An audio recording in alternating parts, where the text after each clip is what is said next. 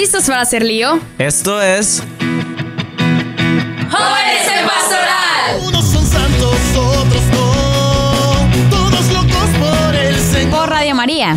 Zanahorias como dices,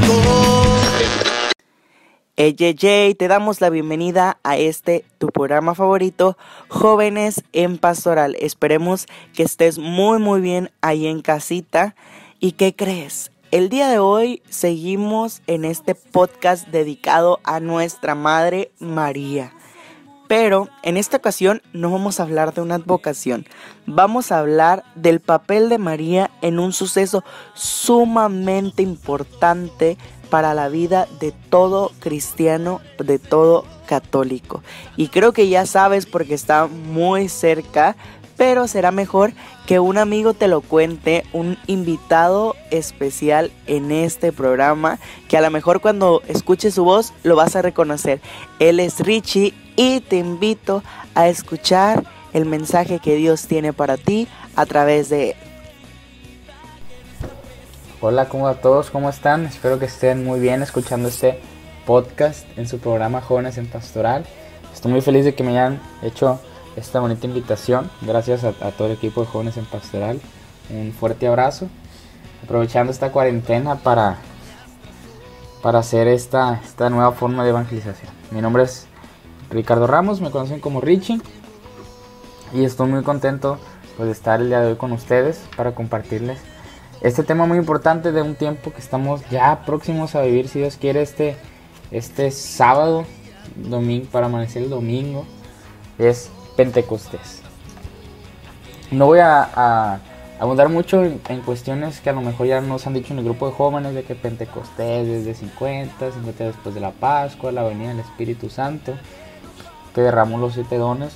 Sí, obviamente es muy importante, pero en esta ocasión me gustaría hablar de Pentecostés como el inicio de la iglesia, como ese empuje que necesitaban los apóstoles para ahora sí cumplir lo que Jesús pues les había mandado. Sabemos que cuando Jesús murió los apóstoles tenían mucho miedo, les habían matado al líder eh, y a pesar de que, de que al tercer día resucitó, que, que fue algo algo que, que, ciertamente les movió el corazón y, y, y, Jesús estuvo acompañándolos durante casi 50 días, de cierta manera faltaba el paráclito, el consolador que Jesús les prometía. Por lo tanto, ante, previamente a Pentecostés nos dice la Sagrada Escritura que los, que los apóstoles, los discípulos, perseveraban en la oración junto con mujeres, entre ellas María, la Madre de Jesús.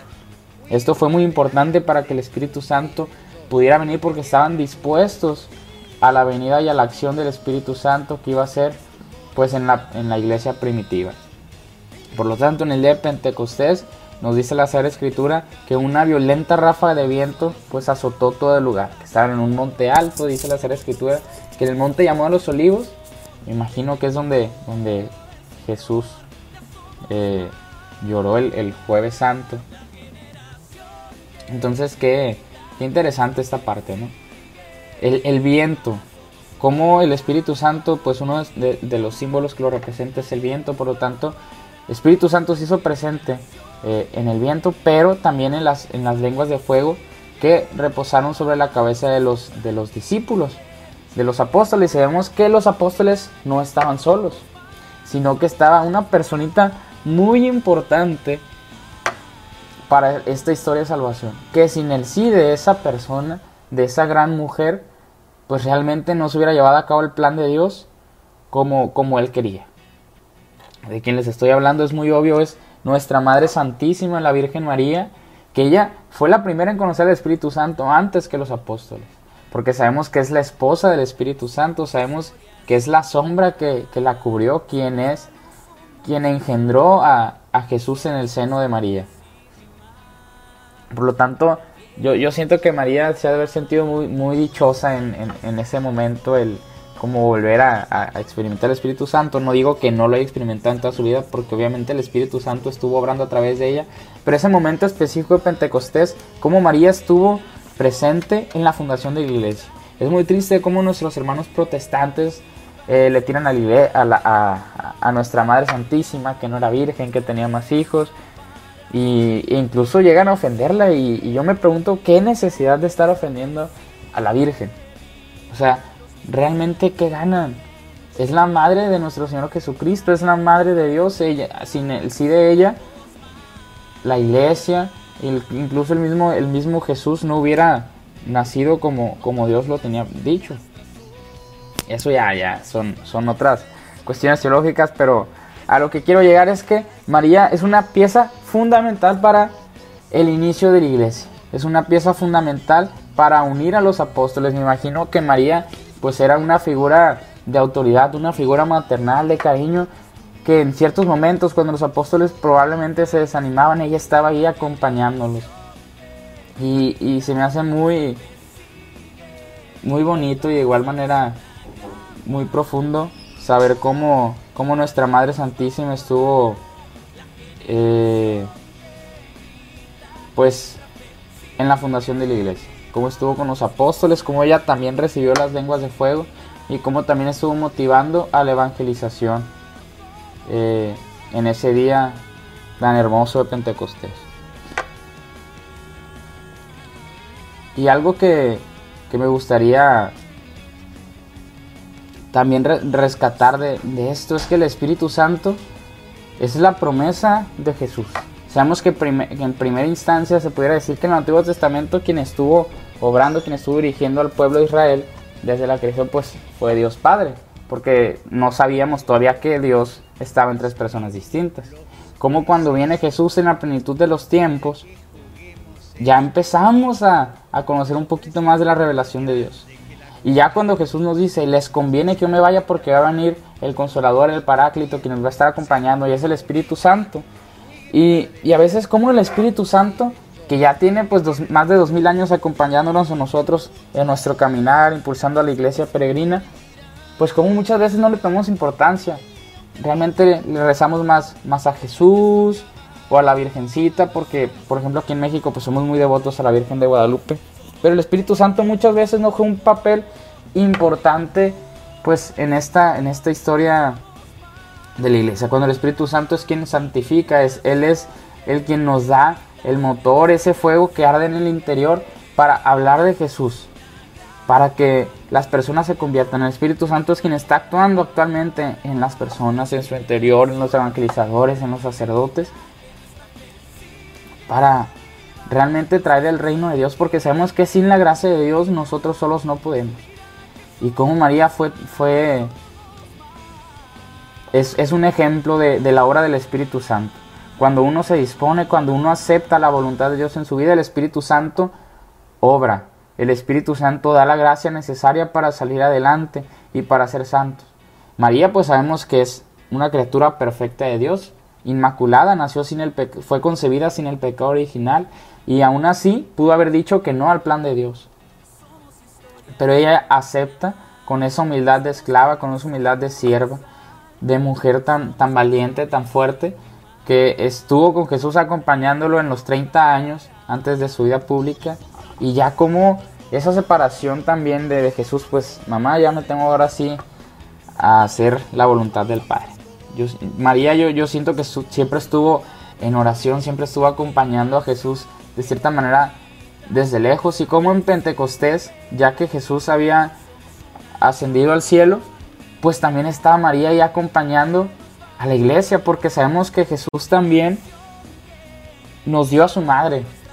O sea, no solamente murió por nosotros, derramó hasta la última gota de sangre, sino que nos dio todo lo que tenía, que era su madre, de, de- pura, de pura chiripa, no nos dio la carpintería, ¿no?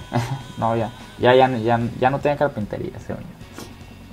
Y, pero bueno, María en Pentecostés es, es una figura de, de maternidad, de autoridad, y es una figura de también de esposa.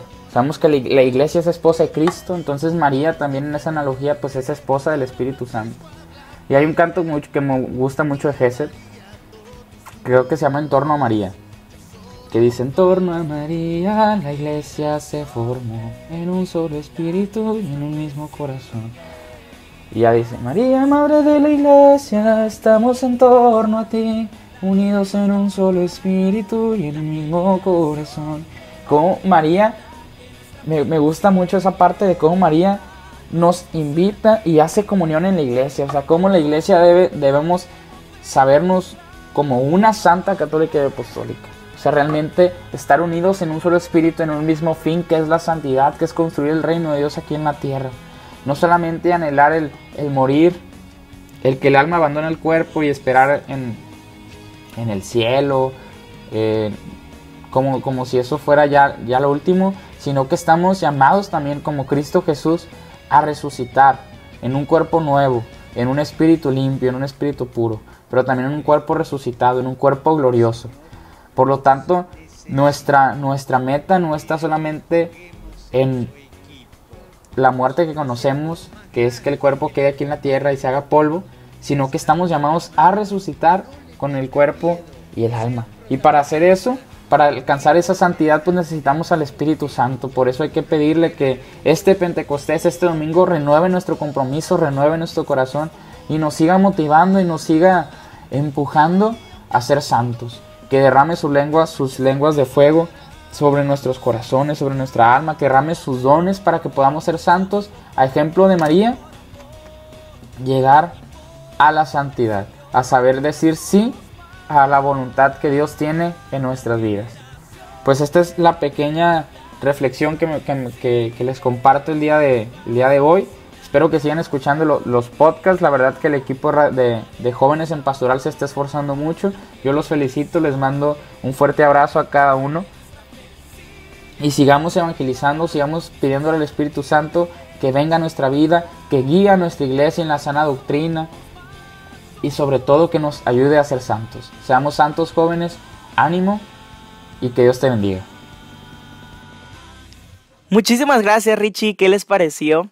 Eh, les comparto que para mí el Pentecostés es algo muy muy especial porque me recuerda que Dios cumple sus promesas y también en especial a María. María esa mujer que permaneció dócil al Espíritu, pero también que permaneció dócil a la voluntad de Dios. Hoy que quizás no tiene a su hijo físicamente, pero Dios le ha permitido ver cómo sus planes son perfectos. Y me imagino que el corazón de María estaba llenísimo de amor y más de ese espíritu que Dios le había mandado. Pero, como te recuerdo, estos podcasts iban dirigidos a mamá, a nuestra madre. Y también aquí en la tierra tenemos una madre. Y quizás nunca nos hemos tomado el tiempo de preguntar cómo estás, cómo te sientes. Y en este podcast te quiero hacer una invitación. Que en un momento que tú tengas de oración con el Señor, pidas al Espíritu que venga hacia esa mujer valiente.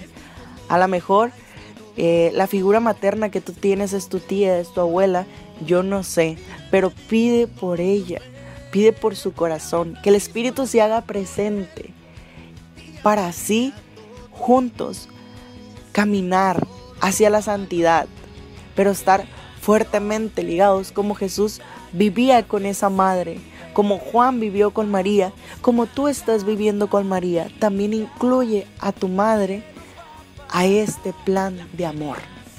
Muchísimas gracias por escucharnos. Te recordamos que estamos en Spotify, también en YouTube y nuestra página de Instagram es Jóvenes en Pastoral.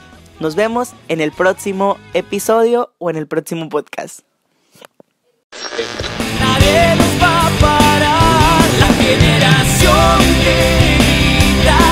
Seamos valientes. Y vayamos contracorriente. Aquí termina la emisión. Jóvenes en Pastoral.